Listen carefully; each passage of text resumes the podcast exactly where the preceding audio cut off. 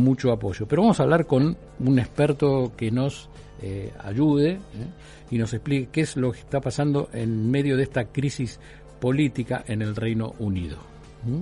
Así es, le vamos a dar la bienvenida a este vuelo de regreso a Ramiro Gamboa, politólogo y editor de la revista The New Statesman en Londres, eh, a propósito de esta crisis que no sabemos si es institucional, política o las dos cosas. Hola Ramiro, buenas tardes. Santiago y Gisela te saludan. Hola Santiago, hola Gisela, un gusto hablar con ustedes. Gracias. ¿Qué hora es para ti? Acá son las 9 y 51. Temperatura, viste que hay que preguntarle siempre a la gente que está afuera. La temperatura 12 grados y ya paró de llover, pero estuvo lloviendo todo el día. Ah, mañana viene para acá, la mandaste para acá. ah, muy bien. mañana, no sé ahí, pero acá la estamos necesitando, te digo. ¿Cómo está la temperatura ahí?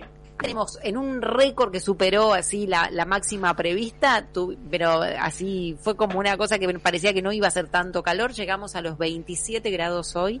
Parece un día de veranito. Está muy pesado. Sí, y mañana se esperan las lluvias. Y aparte, eh, Ramiro, antes de entrar en el tema, que sos un experto, estamos rodeados por Coldplay, porque tocan aquí en River, estamos muy cerca, en Belgrano, y está toda la gente ah. pasando, imposible moverse por el barrio, así que va a comenzar la fiesta. Lo que no sabemos ah, es... ¿Se escucha desde la radio, el estadio? Sí, sí, se escucha todo. ¿eh? pero todavía no todavía no empezaron. Contanos, eh, bueno, como te, te, preguntaba mi compañera, crisis política, crisis económica, crisis institucional, ¿qué llevó a este cambio tan rápido de un primer ministro? Así es, bueno, lo que llevó al cambio fue la pésima situación económica, el pésimo manejo de Liz Truss para abandonar el manifiesto que había presentado Boris Johnson en el 2019, que ganó la elección y fue elegido con más de 13 millones de votos, abandonar ese manifiesto, abandonar el leveling up, el tratar de desarrollar todas las regiones del Reino Unido y no solamente Londres, el tratar de invertir en el NHS, en el sistema de salud pública, invertir en educación, tratar de resolver la cuestión de Irlanda del Norte con el protocolo, cuestiones de inmigración. Bueno, Liz Truss presentó un mini budget, un presupuesto demencial, que no, no, no tenía financiamiento del Estado, que no se sabía cómo se financiar un recorte de impuestos, millones, que la mayoría era a los ultra hiper ricos, y los mercados le dijeron, no, no confío, pienso que el Estado puede entrar en default, pienso que no vas a tener el dinero para pagar. Esto llevó a un aumento en tasas de interés, o a un aumento en, las tasas de, de, las hipotecas, y llevó a días muy, muy oscuros para para los mercados, para la libra esterlina, que bajó como nunca antes en, los últimos 37 años frente al dólar. También hubo un desmanejo de Kwasi Kwarteng, que fue el primer ministro, perdón, que fue el ministro de Economía que menos duró en su cargo en la historia, eh, duró 38 días. En realidad hubo uno que duró un poquitito menos, pero porque se murió mientras estaba en el cargo. Mm. Eh, pero fue el segundo ministro de Economía que menos duró. Eh, también echó a Tom Scholar, a un secretario del Tesoro, que era un secretario imparcial, era un civil servant, era una persona, digamos, de, de, de, planta permanente, que no era política, y la echa porque se oponía a algunas cosas que ellos planteaban, y también se opusieron a que una oficina que revisa la calidad de los presupuestos, la OBR, la Office of Budget Responsibility, publicara lo que ellos pensaban sobre ese presupuesto, que no tenía respaldo, que no tenía credibilidad fiscal y que no tenía credibilidad económica. Hoy, lo que Richie, perdón. Ramiro, te quiero preguntar, por, lo que contás que, que hizo en tan poco tiempo, ¿qué pasó? ¿Malinterpretó que no tenía el poder? ¿Creyó que tenía todo el poder para hacerlo después de la caída de Boris Johnson? ¿Qué le hace ir con esas ideas y caer en tan poco tiempo? Es una buena pregunta. Eh, ese plan libertario nadie lo había votado. Nadie votó por eso en el 2019. Quizá una excesiva confianza, un dogmatismo feroz en, las fuerzas de mercado, en, el, en, la teoría del derrame, en creer que dándole más y más a los que más tienen, eso va a derramar, eso va a traer a cierta redistribución después, primero ajustar para después crecer, pero nada de eso pasó. Mm. Digamos, los mercados son los dueños de las empresas, los dueños de las acciones, los dueños de los títulos públicos, las personas más poderosas del mundo. A las personas más poderosas del mundo le corrieron por izquierda a Liz Truss, les molestó que fuera un tan extrema en el recorte de impuestos. Claro. Eh, yo, creo que creyó demasiado en, en el plan libertario y también agrego algo. Em, el ministro de Economía, Kwasi Kwarteng, fue a Eton College, a una universidad que también fue Cameron y, que también fue Johnson y que también fueron otros, otros políticos.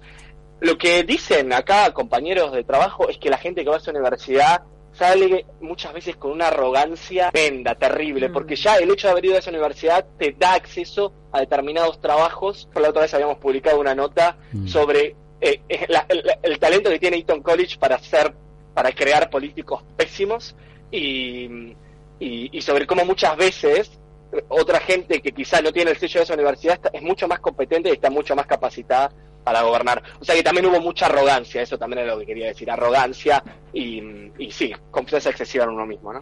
Ahora, Ramiro, vos decís, eh, hizo todo junto y no dio resultados, pero ¿no fue poco tiempo para ver algún resultado? No le dieron tiempo, me parece. No, es que en tan poco tiempo destruyó todo. Récord duró 44 días. Sí, eh, por eso digo, pero resultados no iba a haber en 44 días. No, es que hubo resultados catastróficos. La bolsa ah. cayó como nunca, la libra cayó como nunca, se dispararon las tasas de interés. Eh, hubo resultados muy negativos de la medida que hizo. De hecho, hoy, hoy uno de los problemas que tiene el Reino Unido es que, si bien dieron marcha atrás con casi todo el mini presupuesto, dañó tanto la credibilidad con el mercado que hoy están teniendo que construir nuevamente confianza, están teniendo que pensar qué plan fiscal, cómo hacer para aumentar impuestos y recortar el gasto para poder financiar el Estado, para demostrar a los mercados que el Estado no va a entrar en default y que sí se puede financiar. Fue tanta la desconfianza que destruyó Liz Truss que hoy Sunak su plan económico, que al final mantiene a Jeremy Hunt como ministro de Economía, está pensando cómo hacer para volver a crear confianza y para volver a, crear crecimiento económico. Déjame recordar a los oyentes que estamos hablando con Ramiro Gamboa, politólogo y editor de la revista The New Statesman de Londres, eh, y no estamos hablando de Argentina. Nada, era un, para meterle un poco de, humor o de, hacernos pensar eh, qué, está pasando con los políticos. No puedo dejar de preguntar en qué quedó el Brexit, ¿no?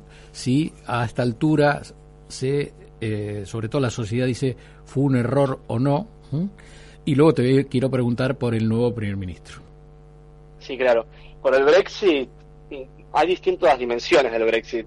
Una dimensión social, que quizás fue con la primera dimensión que los conservadores defendían el Brexit, que era la cuestión inmigratoria, que era los inmigrantes están viniendo y nos están robando el trabajo. Penny Mordaunt, que era una de, las miembros del Parlamento que quería competir con Rishi Sunak, cuando estaba la cuestión del Brexit, decía que Turquía podía entrar a la Unión Europea y que entonces el país se iba a llenar eh, de personas de Turquía y etcétera, etcétera, etcétera. Todo mentira, obviamente, y cualquier barbaridad.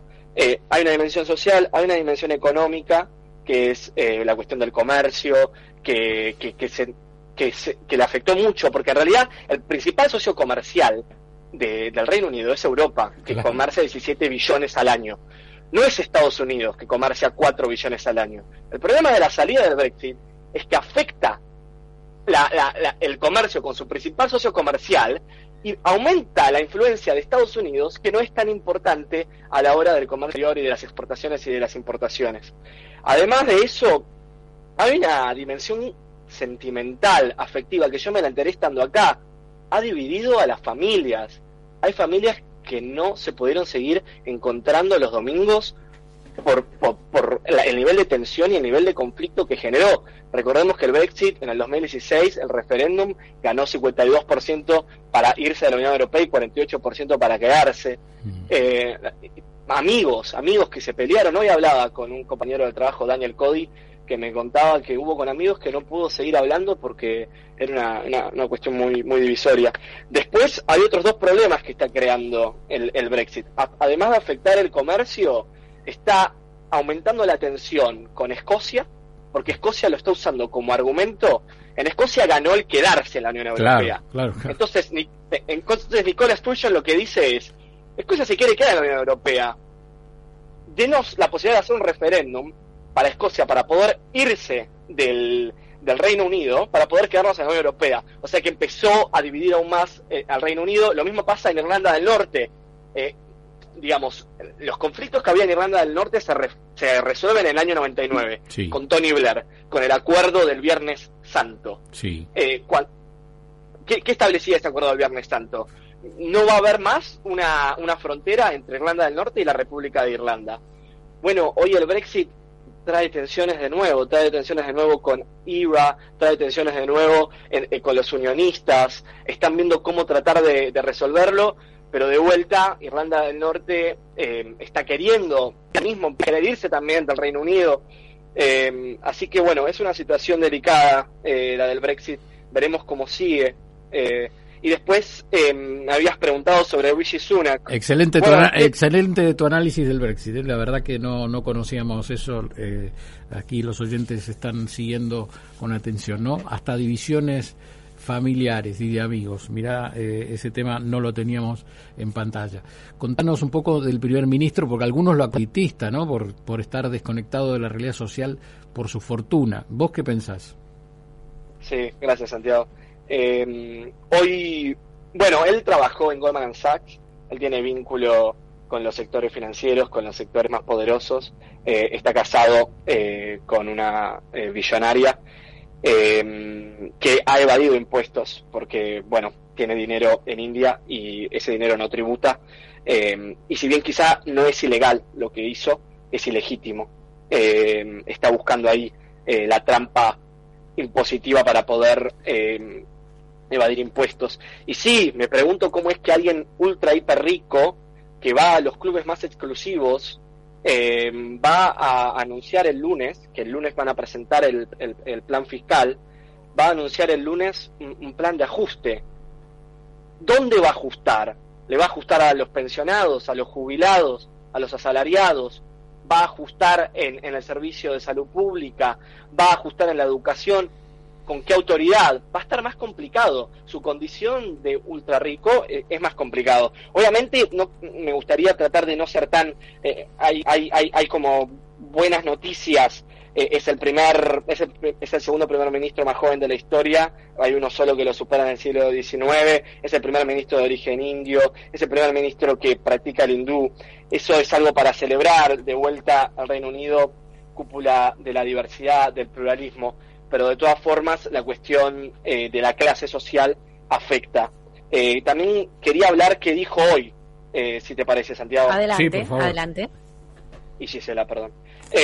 bueno, aceptó errores y dijo que vino a resolverlos. A diferencia de Tras, o sea, Tras habla unos minutos antes, seguramente ya lo contaron, no pidió disculpas por nada. lo que sí hay, quizá hay para subrayar, que dijo Truss, es que bajó el impuesto al National Insurance, a la seguridad nacional, que es un impuesto que pagan las clases medias, y Sunak lo había aumentado. Esto nos puede mostrar que quizá Trust, que ahora vuelve al Parlamento, va a estar en contra de mm. Sunak. Pero bueno, aceptó errores Sunak y dijo que vino a resolverlos. Le dio una, una, una, una atención especial a volver al manifiesto del 2019 y esto es importante, ¿por qué él dice devolver al manifiesto del 2019, que eran las propuestas que había presentado Johnson en el 2019? Porque el laborismo está presionando para elecciones generales y el público en general también. Entonces, la única legitimidad de origen que tiene Sunak es la elección del 2019 que ganó Johnson por voto popular. Entonces él dice, vamos a volver a eso, vamos a volver a ese manifiesto que sí fue votado por la gente. En ese manifiesto no prometían ajuste, prometían un servicio de salud pública más fuerte, mejores escuelas, calles seguras, control de las fronteras, protección del medio ambiente y construir una economía que se beneficie del Brexit. Eh, después también dijo, I'm not daunted, no está intimidado, eso quiere decir es distinto a los demás, quizá quiso decir que Liz Truss estaba intimidada. Mm. Y después habló de estabilizar la economía y crear confianza a través de decisiones difíciles, que esa de las decisiones difíciles es lo complicado. Mantuvo, ya anunció que mantiene a Jeremy Hunt, que es el ministro de Economía que reemplazó a Kwasi Kwarteng, eh, que va a haber eh, aumento de impuestos y corte en el gasto. Lo interesante sería preguntarnos si se puede aumentar impuestos sin reducir el gasto. No lo sé. Y después habló del desarrollo regional, esta idea de leveling up. Eh, y según encuestas de Wayne Walker, de Britain Alex, que es eh, la, encuestadora más seria quizá del Reino Unido, hoy Sunak tiene una imagen negativa del 50% mm. y una positiva del 30%. Eh, su mejor momento fue en abril del 2020, cuando su imagen positiva estaba por encima del 50% y la negativa era del 15%. Es, es una incógnita si va a volver a lograr construir confianza y se va a mejorar su imagen en la sociedad británica.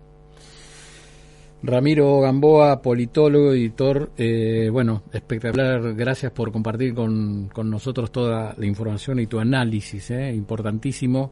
Eh, al principio del programa mi compañera me preguntaba, ¿en otros países tendremos los problemas parecidos, similares al nuestro? Eh, bueno, Gisela, te dejo con la respuesta. ¿Mm? la, parte más nos la deja a nosotros. Eh, hay, hay tantas cosas que, que vos estuviste nombrando que las veíamos eh, con similitudes, pero la base es distinta del Reino Unido a la nuestra, Sí, es un poquito supuesto, distinta. Por supuesto. Eh, te mandamos un abrazo, Ramiro. Seguramente vamos a volver a molestarte, porque es nuestra costumbre y más a quien nos ayuda a pensar y a informarnos. ¿eh? Un placer. Claro que sí. Muchas gracias. Gracias por el espacio, Santiago Gisela. No, gracias, hablar gracias. con ustedes. Es, Gracias a vos. es tu, es tu espacio. Bueno, un, un lujo, ¿eh? Ramiro Gamboa, politólogo. Eh, la verdad, conocer, viste, a veces nos encerramos en nuestro país, que por supuesto tenemos problemas mucho más serios, ¿no? Pero como un, un gran país o una decisión como el Brexit, mirá lo que nos contó, ¿no? Trae una división que se había cerrado en los 90, en aquel Viernes Santo, Tony Blair, ¿no? Eh, aquel gran problema de división de Gran Bretaña. Y ahora una economía complicadísimo que cae un gobierno en 40 días, ¿eh? un primer ministro, no es el gobierno, ¿no? Es un sistema de gobierno diferente. Pero bueno, vamos a ver cómo, cómo funciona. Sin duda la gente tiene un poquito menos de paciencia y, los mercados que nosotros. ¿m? Vuelo de regreso. Periodismo en el 1067.